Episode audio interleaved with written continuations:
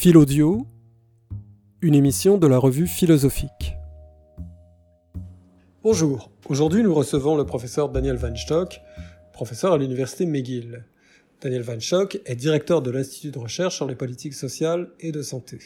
Je dois dire également qu'il a été mon collègue pendant de très nombreuses années à l'Université de Montréal, alors qu'il dirigeait le Centre de recherche en éthique, appelé alors le CREUM, le Centre de recherche en éthique de l'Université de Montréal. Daniel Van Schock a de très nombreux intérêts en philosophie politique et sociale.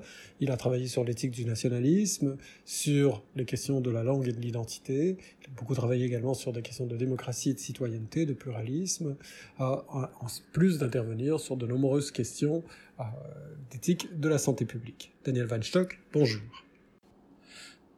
Daniel Van Schock, nous avons l'habitude dans cette émission, avant d'aborder des questions plus précises liées à l'actualité philosophique ou à votre travail, des aspects de votre travail en particulier, de euh, vous demander de faire une brève description de votre parcours, euh, vos études, votre parcours de carrière, et pour en venir ensuite à vos champs d'intérêt actuels.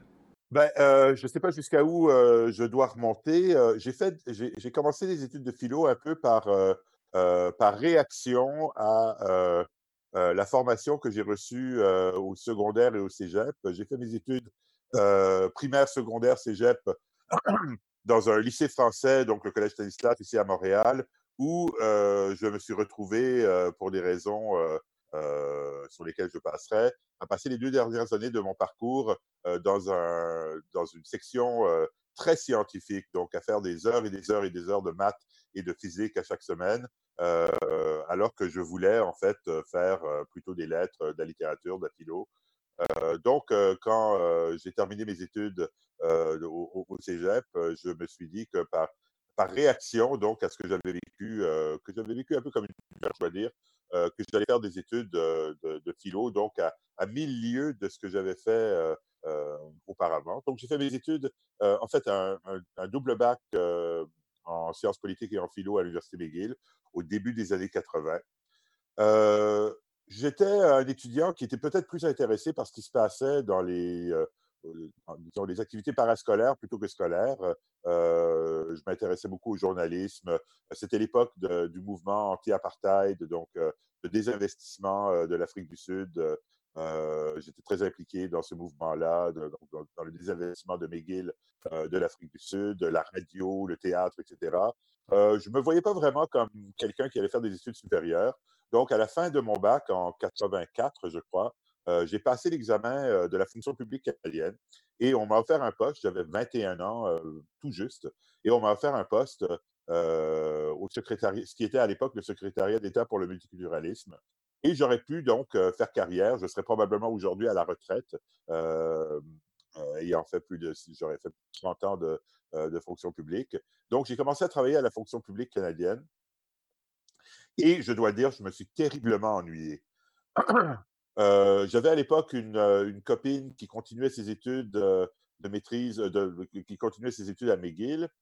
C'était l'époque où Charles Taylor donc, revenait, après avoir passé quelques années à Oxford, donc titulaire d'une des chaires les plus prestigieuses de philosophie politique, la chaire Chichelet à Oxford. Il revenait à Montréal. Je ne l'avais jamais rencontré, je n'avais jamais eu de cours avec lui pendant mon bac, puisqu'il était en Angleterre. Et alors que j'étais à la bibliothèque de McGill en train de faire de la recherche pour mon boulot, un de mes anciens profs, James Tully, m'a dit Écoute, ayant passé quatre ans à McGill, tu te dois au moins d'aller en classe une fois avec Charles Taylor pour, pour l'écouter, pour le voir. Je l'ai fait. et bon, ça a été la, séduction intellectuelle absolument totale. Je m'ennuyais déjà dans mon boulot. Ça a été ce qu'il me fallait pour me convaincre de continuer. J'ai donc fait une maîtrise, euh, continué une maîtrise à McGill. Euh, encore une fois, avec l'intention non pas d'aller faire un doctorat, mais de, finir ma maîtrise et de passer à autre chose. Mais les circonstances ont fait que, pour des raisons de cœur plus que de, tête, euh, j'ai suivi donc une, personne que je fréquentais dans des demandes au doctorat et nous nous sommes retrouvés en 1986 à l'université Oxford où j'ai fait mon doctorat. Donc, j'ai terminé en 1991. Donc, j'ai travaillé avec le professeur Joseph Raz donc grand philosophe du droit et philosophe politique, sur le concept d'autonomie en philosophie politique, une thèse, je dois dire, très scolaire, dont j'ai tiré deux, trois articles au début de ma carrière. alors, la prochaine étape, je la dois à quelqu'un que tous les deux, Christian, nous connaissons très bien, qui est Michel Seymour. pendant l'été de 1989, si je ne me trompe pas, j'avais passé l'été à Montréal et j'avais passé l'été au Festival des films de Montréal essentiellement.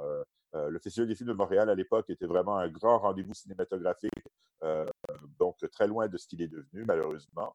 Et j'ai rencontré Michel dans des files d'attente pour rentrer dans des, films. Nous avions, je crois, des amis communs qui nous ont présentés. On a eu de longues discussions sur la philo, sur les films, évidemment rapport très sympathique. Évidemment, c'était avant Internet, avant le courriel. Quand je suis retourné en Angleterre, on s'est perdu de vue.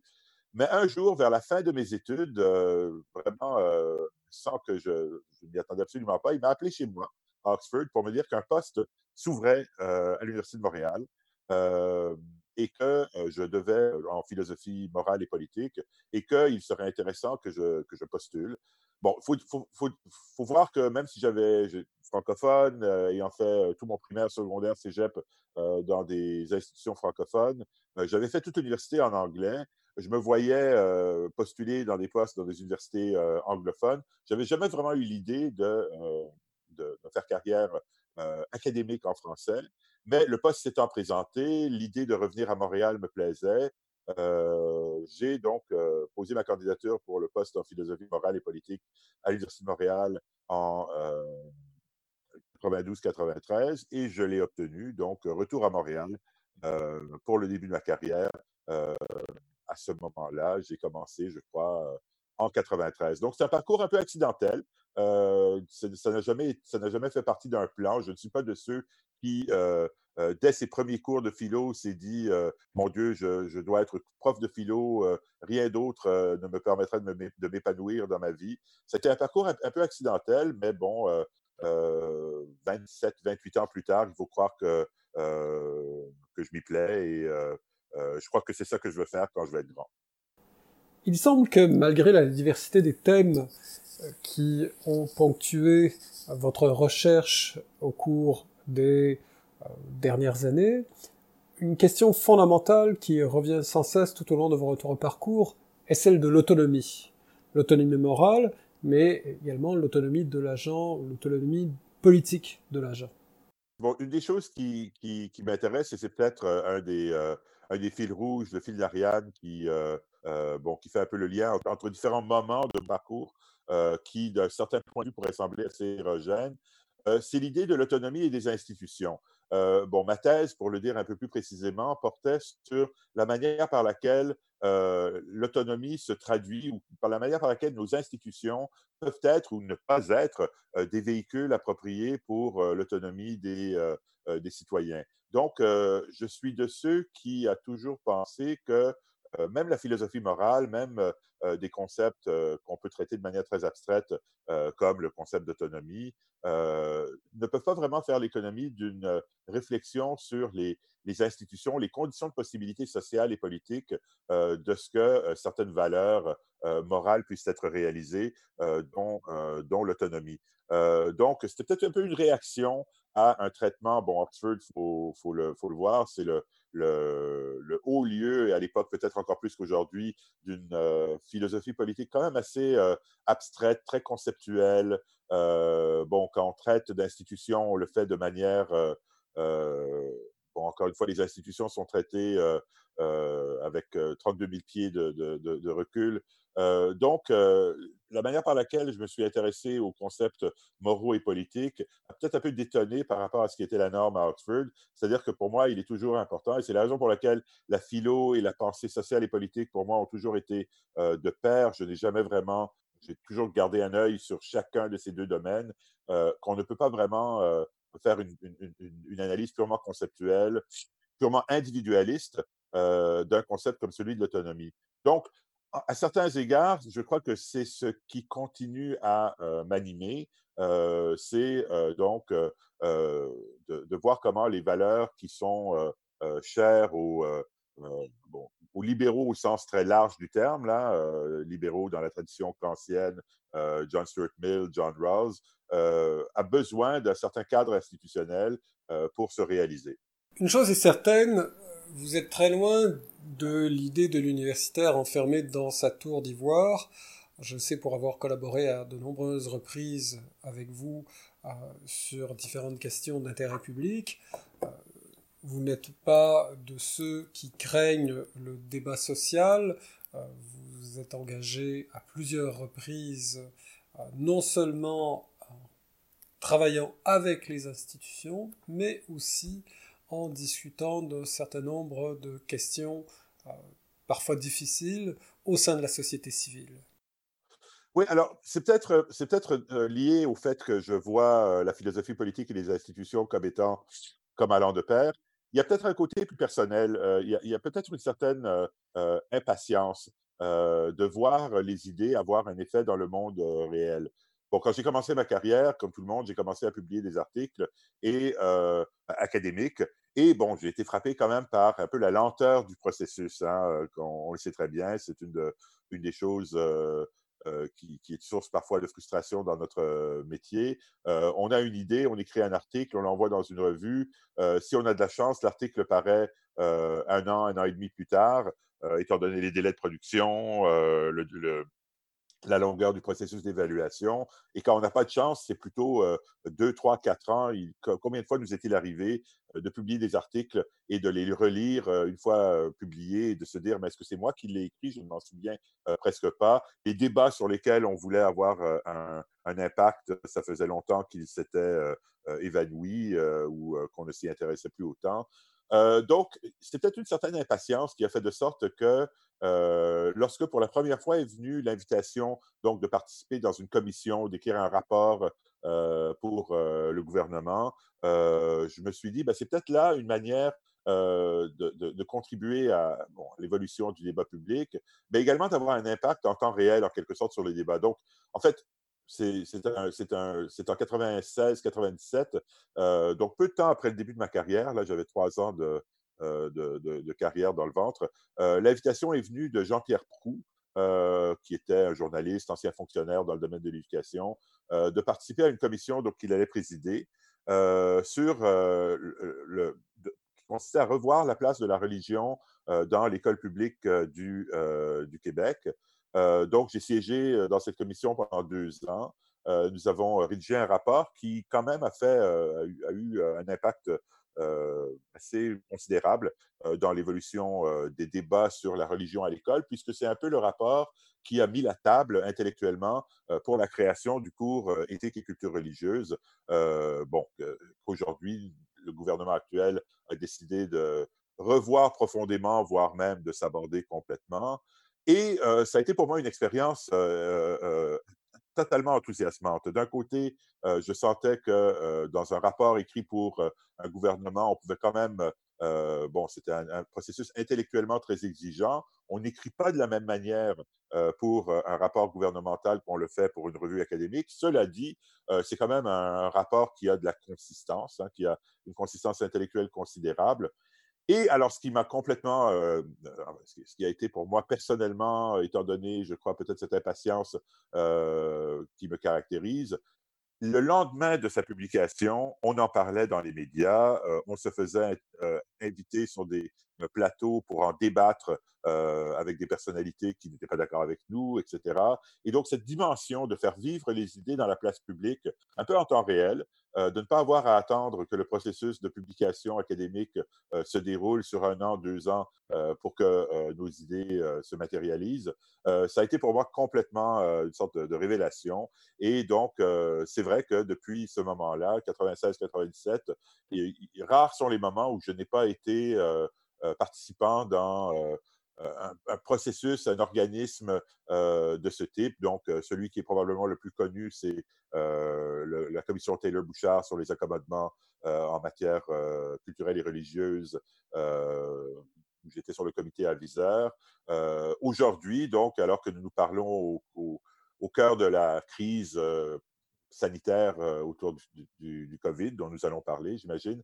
je participe à plusieurs groupes qui conseille des niveaux de gouvernement, gouvernement très différents sur différentes politiques qui sont en train d'être mises en place pour tenter de juguler donc cette, ce, virus. donc, ça, a été effectivement une dimension, et ça continue à être une dimension très importante de ma carrière, qui a orienté certains de mes choix intellectuels, sans doute, et qui participe peut-être à la fois donc de cette volonté intellectuelle, philosophique, de faire de sorte que les idées soient pensées par leur incarnation et par leurs conditions de possibilité institutionnelles, mais également peut-être également un, aspect tout à fait personnel là, de ma psychologie, c'est-à-dire une sorte d'impatience de voir les idées contribuer à l'évolution des débats un peu en temps réel, comme donc ça a été le cas pour la première de mes, de mes interventions autour du cours de d'éthique et culture religieuse. Cela nous conduit à la distinction entre philosophie spéculative, philosophie, disons, théorique et philosophie euh, pratique. Et euh, cela nous conduit également à cette fameuse distinction formulée euh, par John Rawls entre théorie idéale et théorie non idéale vous semblez très loin de l'approche dite de la théorie idéale, et vous semblez beaucoup plus engagé dans une voie qui serait celle euh, d'un dialogue avec les autres disciplines pour penser les problèmes politiques dans une perspective philosophique, mais néanmoins de manière, de façon beaucoup plus concrète. Oui, euh, ben, plusieurs dimensions de cette question euh, m'intéressent, même si je n'ai jamais écrit de texte, euh, les textes, les textes purement méthodologiques, bon, sur le débat théorie idéale, non idéale, même si je, les suis et même si ils m'ont énormément apporté, m'ennuie un peu. Donc, je préfère, dans mes propres travaux, manifester la manière que je perçois ce rapport donc entre théorie plus spéculative et théorie, disons, philosophie pratique, par la manière que je la fais plutôt que par la manière que, que, j'en parle. Mais néanmoins, il y a plusieurs dimensions à cette question qui me semble importante et qui traverse certains de mes travaux. Donc, quand on parle du rapport en théorie idéale et théorie non, idéale, je pense qu'on parle de plusieurs choses et le problème, c'est que parfois on en parle un peu en, en même temps il y a une dimension du problème qui rejoint peut-être la formulation d'origine que l'on doit à Rawls dans la théorie de la justice, qui consiste à, penser un peu la philosophie politique dans des conditions de non-adhésion totale des citoyens aux normes politiques. Bon, on le sait, Rawls, dans son ouvrage magistral euh, ne, se pose pas la question de ce que l'on fait lorsque les citoyens n'adhèrent pas euh, aux normes euh, politiques et juridiques qui leur sont imposées. bon, il se dit que ce problème-là, le problème de la non-adhésion, doit venir dans un second temps, auquel lui ne s'est jamais consacré. Mais je crois que c'est un problème très important que de penser à la philosophie, politique dans des conditions de, de non-adhésion parfaite. et ça a une pertinence tout à fait immédiate à ce que nous sommes en train de vivre aujourd'hui. une des questions qui m'intéresse beaucoup, c'est la limite des citoyens à accepter des prohibitions et la limite de l'État à mettre en vigueur, à rendre efficaces ces prohibitions. Donc, qu'est-ce que l'on fait lorsqu'on se retrouve dans une situation où on voudrait que les citoyens se comportent de manière X, mais que l'appareil coercitif de l'État, nonobstant les questions euh, bon, normatives euh, liées à la question de savoir euh, dans quelle mesure et à, partir de quel moment on abuse hein, du pouvoir coercitif de l'État, qu'est-ce que l'on fait lorsque le pouvoir coercitif de l'État, le pouvoir de surveillance de l'État n'est pas suffisant, tout simplement, pour assurer l'adhésion des citoyens. donc, par exemple, à des prohibitions comme celles qui nous sont imposées actuellement sur les regroupements, etc., etc. bon, c'est très bien que si moi et mes voisins, nous nous retrouvons dans le sous-sol de l'un d'entre nous ce soir, l'État n'y verra que du feu et les normes sur le non-regroupement seront violées et leur effet sera rendu caduque. Donc, qu'est-ce que l'on fait dans, ces conditions-là? Comment est-ce qu'on organise l'État? D'abord pour qu'il qu'il fasse usage d'outils moins coercitifs, parce que les outils coercitifs ont tendance à être très gros sabots, très peu efficaces, mais également parce que du point de vue normatif, ils posent énormément de problèmes du point de vue des libertés individuelles individuelles qui doivent être au cœur de nos préoccupations dans une démocratie libérale. Donc, il y a cette dimension-là qui m'intéresse énormément, donc, et qui correspond un peu à ce dont on parle en théorie idéale, théorie, théorie non idéale. Il y a une autre dimension qui me semble distincte de la première, de celle que je viens d'énoncer, qui est la question d'une pensée. bon, toute théorie politique, tout texte de théorie politique doit, qu'il en soit conscient ou non, non, que ce soit implicite ou explicite, faire un choix, opérer des choix sur ce qu'il traite comme étant variable et ce qu'il traite comme étant fixe, paramétrique. Hein. Donc, la pensée utopique, la pensée, la pensée des utopies, on peut la voir comme étant une pensée qui tente de minimiser autant que faire se peut, ce qui est paramétrique, ce qui est fixe dans la réflexion. Imaginons que nos institutions soient complètement différentes de ce qu'elles sont. à quoi pourrait ressembler le monde? Imaginons que l'économie soit complètement différente de ce qu'elle est. À quoi pourrait ressembler le monde? gardons fixe peut-être certaines dimensions de la psychologie humaine et encore là, voyons-la comme étant cette psychologie humaine quand même assez plastique, assez modifiable. Alors ça, c'est un, extrême du spectre euh, qui est une pensée, disons, plus utopique. Euh, à l'autre euh, bout du spectre, il y a une pensée qu'on pourrait voir comme étant, certains diraient complaisante, d'autres diraient peut-être utopique de manière réaliste, c'est-à-dire, étant donné que le monde demeurera plus ou moins comme il est, un monde divisé en États-nations, avec une économie grosso modo de marché, comment est-ce qu'on pourrait rendre les choses meilleures pour les gens? et il y a toutes sortes de possibilités entre les deux, là, entre ces deux possibilités.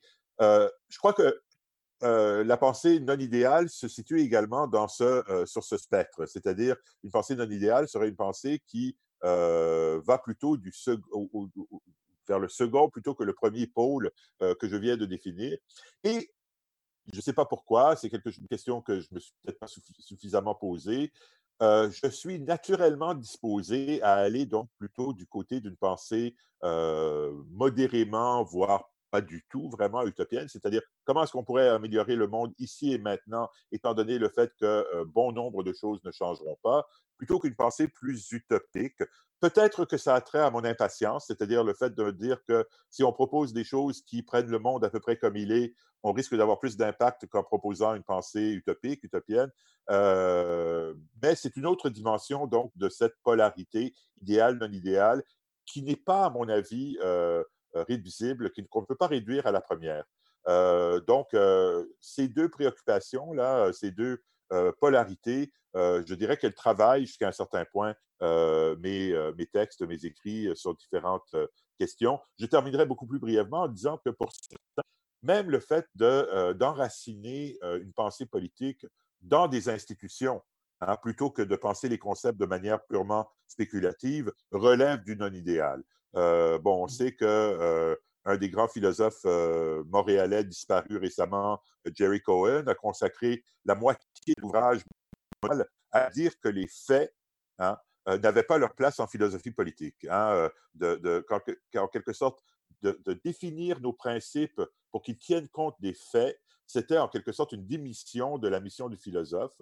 Euh, bon, je saurais, pour tout le respect et, l'amour que j'avais pour Jerry Cohen, que j'ai connu à Oxford, euh, je ne pourrais pas être plus en accord avec lui euh, sur ce point-là. Et donc, c'est peut-être une autre dimension, une troisième manière de, de penser l'idéal non idéal, où je me situe peut-être davantage du côté de ce qu'on appellerait une pensée non idéale.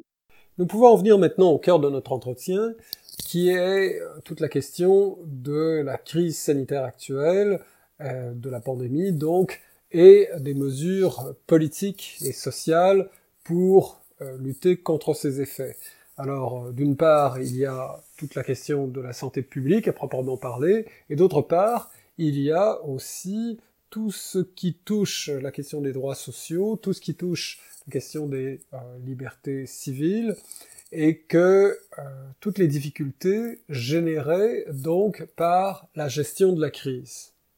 Alors, il y aurait, il y aurait, euh, plusieurs manières d'aborder cette, euh, cette, question ou ce, ce, ce, faisceau de questions. Je vais commencer par celle qui est la plus évidente. bon, c'est quelque chose qui, évidemment, vous concerne dans votre travail aussi bien intellectuel que, militant et, Christian. bon, ce sont les compromis que nous sommes en train de faire du point de vue des droits individuels. bon, le je vais utiliser une formulation qui, choquera peut-être, euh, l'intérêt philosophique d'un virus, hein, euh, et surtout d'un virus euh, pour lequel il n'y a aucune donc, immunité préexistante chez l'humain, comme le, coronavirus, c'est que pour un libéral, bon, la, pensée libérale, et j'utilise le terme libéral dans son acception la plus large, évidemment, philosophique plutôt que bon économique. donc Kant, John Stuart Mill, John Rawls, etc. une des pensées fondamentales du libéralisme, c'est l'idée que la liberté individuelle a une place très importante et qu'elle ne peut être limitée que lorsque il est question donc de tort ou de méfait à autrui. donc ma liberté s'arrête là où commence la vôtre. Évidemment, l'intérêt philosophique d'un virus, c'est que aucune de mes actions n'est innocente. Toutes mes actions correspondent ou posent un risque potentiellement mortel pour mon voisin. Donc, si on dit à l'intérieur de la pensée libérale qu'on ne peut limiter les libertés et les droits que lorsque ma liberté risque, pose un risque pour autrui, ben, on est dans une situation aujourd'hui où, malheureusement, toutes nos actions, même la plus innocente, le fait de sortir m'acheter une panne de lait, pose potentiellement un risque pour autrui. Et donc, les conditions pour la limitation des droits individuels, qui est marginale dans des circonstances normales, devient centrale dans le cas actuel. on peut utiliser donc cette crise sanitaire pour justifier la limitation des droits presque sans restriction.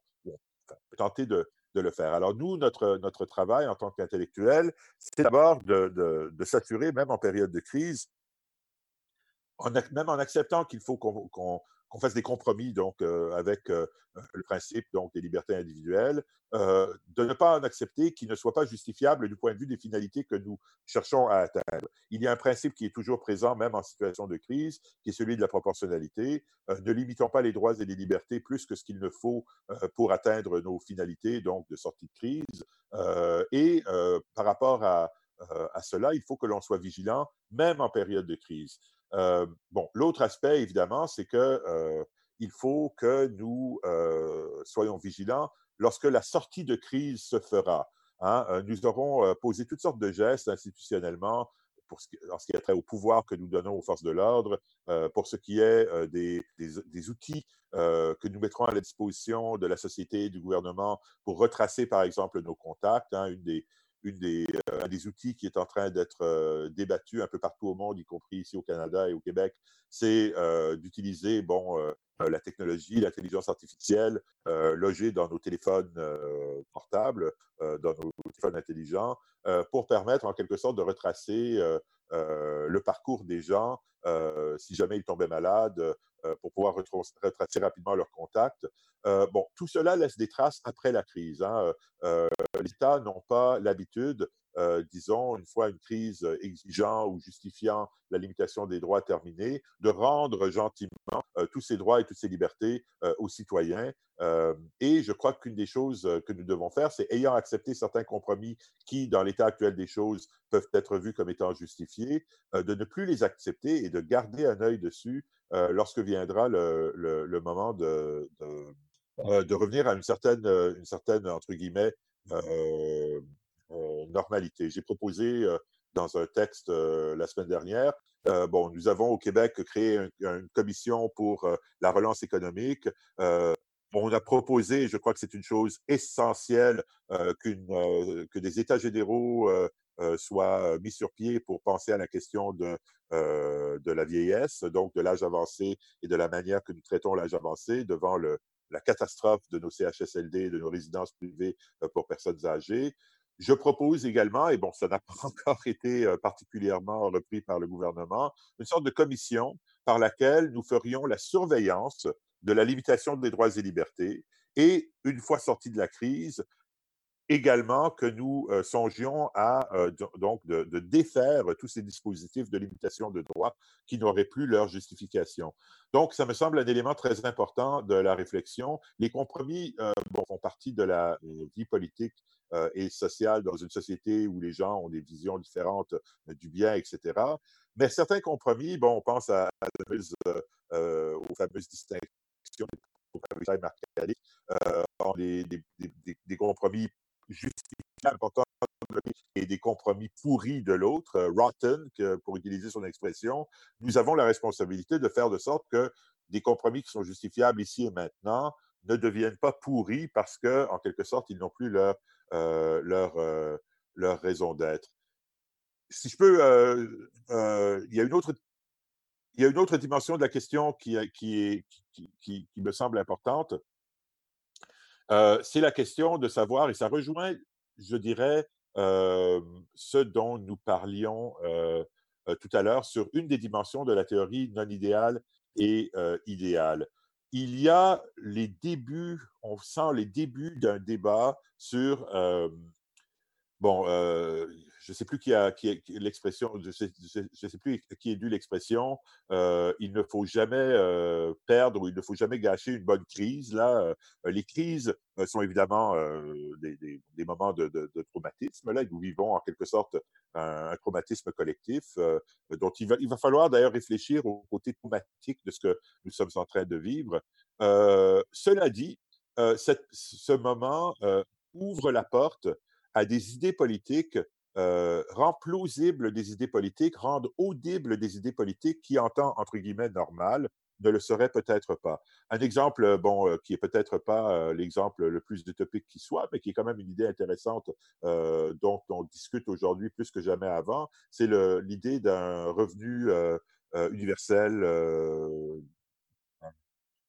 un revenu universel, donc, euh, qui serait accordé à chaque citoyen, indépendamment donc de son statut socio-économique et indépendamment de son, euh, de son statut dans le marché du travail.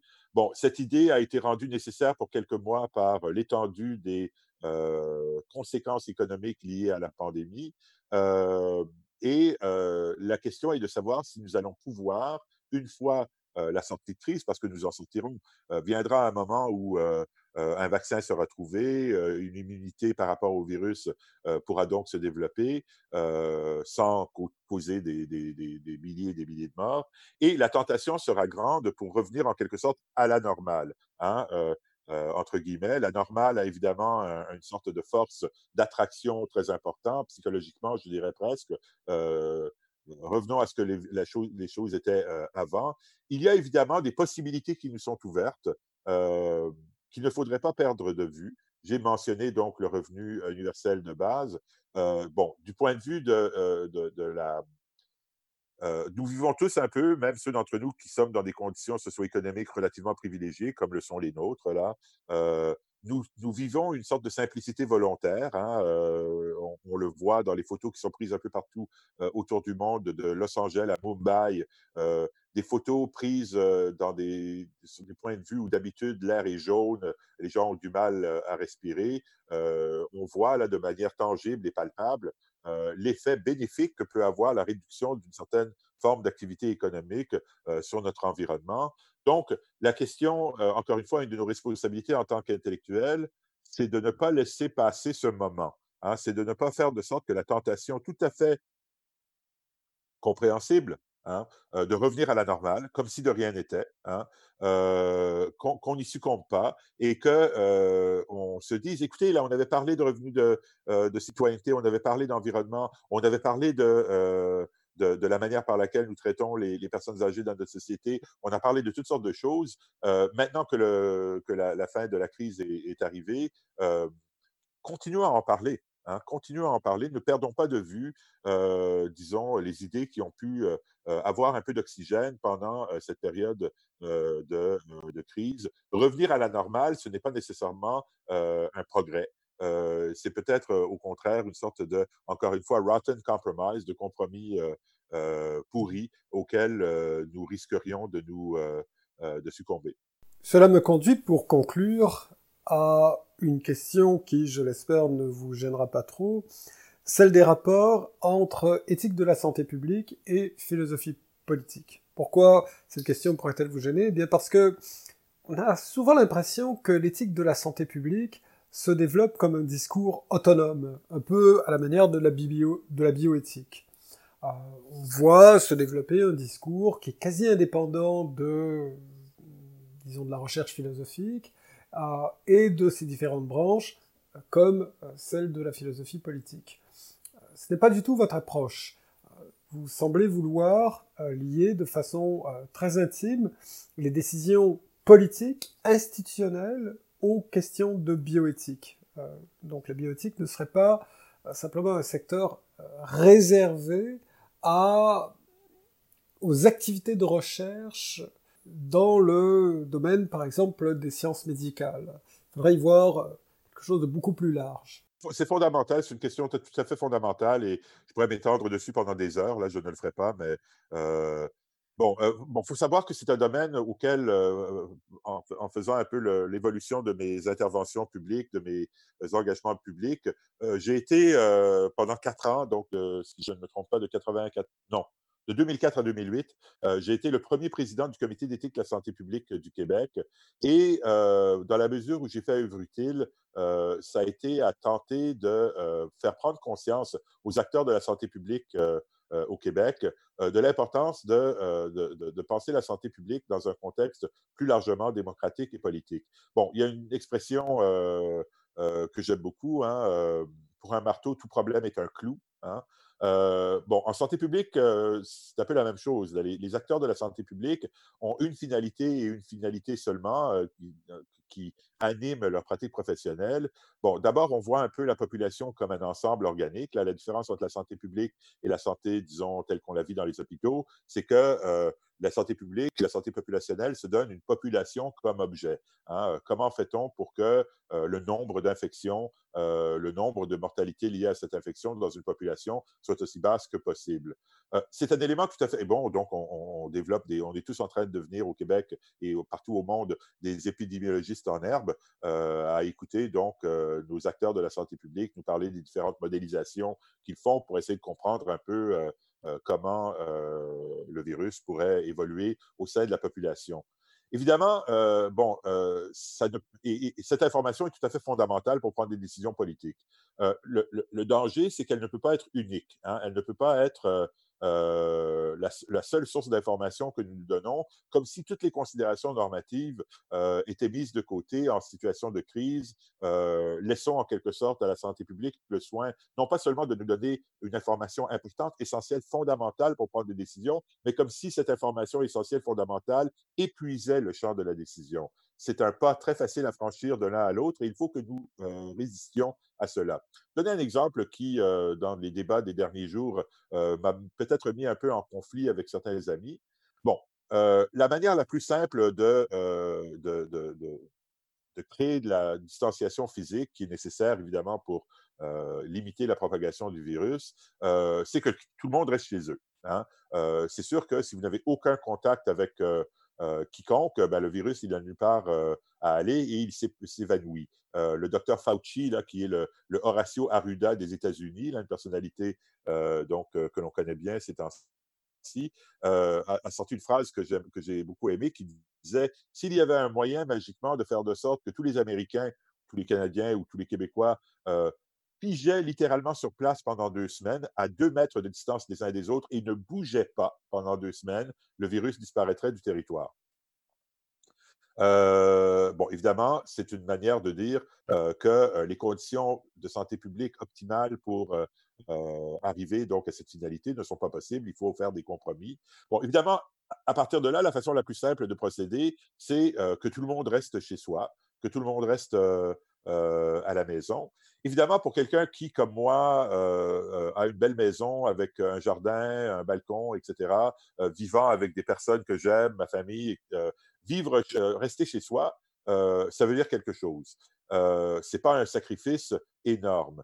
pour une femme qui vit de la violence conjugale physique et ou psychologique, pour des gens qui vivent dans des conditions physiques extrêmement exiguës, dans, des, dans des tout petits espaces, n'ayant pas d'accès privé à l'extérieur, etc.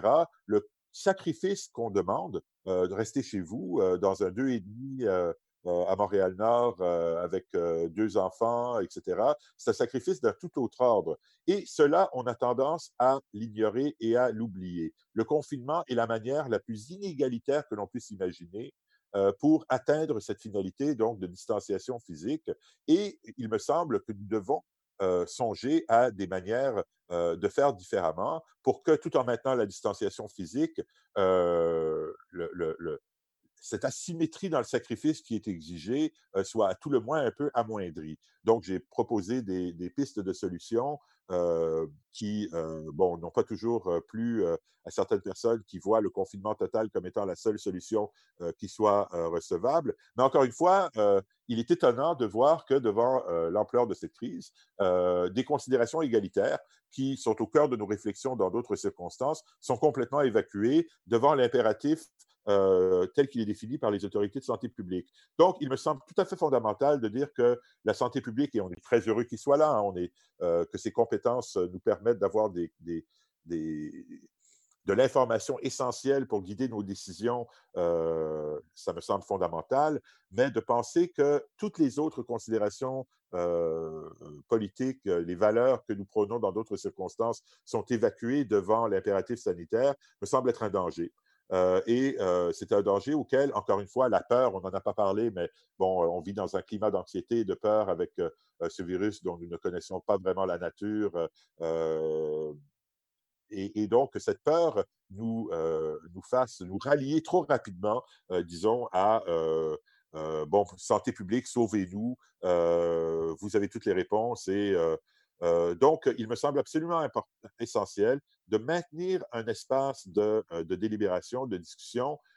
Il y a des choix qui se posent à nous qui sont euh, tragiques. Hein? Quelles que soient les, pistes que nous... Il n'y a aucun, aucune piste, sauf si demain un vaccin nous atterrissait là sur la tête magiquement, une sorte de Deus ex machina.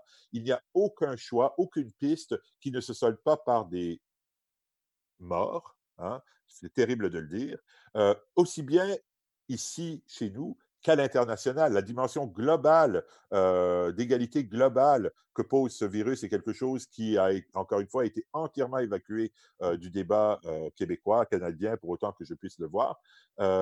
et donc, il va falloir que nous choisissions entre des options qui sont chacune d'entre elles massivement non idéales, massivement coûteuses, et ces choix-là, il est important que nous maintenions des espaces de délibération citoyenne pour que, encore une fois, ce ne soient pas des choix qui soient faits par, euh, euh, sur des bases euh, purement technocratiques, purement économiques, purement sanitaires au sens restreint du terme. Et ce point-là, il est difficile à, à entendre ces temps-ci. Bon, on le voit même parmi certains de nos euh, amis, suggérer que, bon, je, le, dis, je ne suis pas massivement euh, hostile à l'idée de rouvrir les écoles au Québec. Mmh. Euh, avant l'année prochaine, pour toutes sortes de raisons qui ont trait en partie à ma lecture de la réalité épidémiologique, mais qui ont trait également à des, à des, considérations euh, euh, de justice sociale, d'équité, d'égalité. Hein. L'école, euh, ce n'est pas seulement là une garderie pour que les gens puissent aller travailler pour faire de l'argent à, M. Pellado, etc., etc. L'école, c'est également un endroit dans lequel certaines inégalités massives dans notre société sont, sinon éliminées, du moins réduites. L'école, c'est manger pour des enfants qui n'ont pas suffisamment à manger à la maison. Bon, de dire aujourd'hui qu'il euh, ben, faut qu'ils aient suffisamment à manger euh, à la maison, il faut que l'on réorganise la société pour que la pauvreté n'existe plus. Ça n'a absolument aucun sens. La, pauvreté existe aujourd'hui. Ce n'est pas entre aujourd'hui et vendredi que nous allons la faire disparaître sur le territoire québécois. Et l'école est, entre autres choses, un moyen que nous nous sommes donné pour faire de sorte que cette inégalité soit au moins en partie réduite pour que les enfants mangent. Euh, et euh, bon, donc, euh, euh, j'ai dit que j'allais pouvoir m'étendre sur cette question euh, très longuement et je n'ai pas menti, donc je vais m'arrêter là.